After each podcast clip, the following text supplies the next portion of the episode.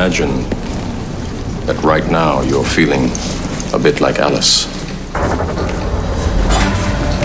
Tumbling down the rabbit hole? Hmm? You could say that. I can see it in your eyes. You have the look of a man who accepts what he sees because he is expecting to wake up.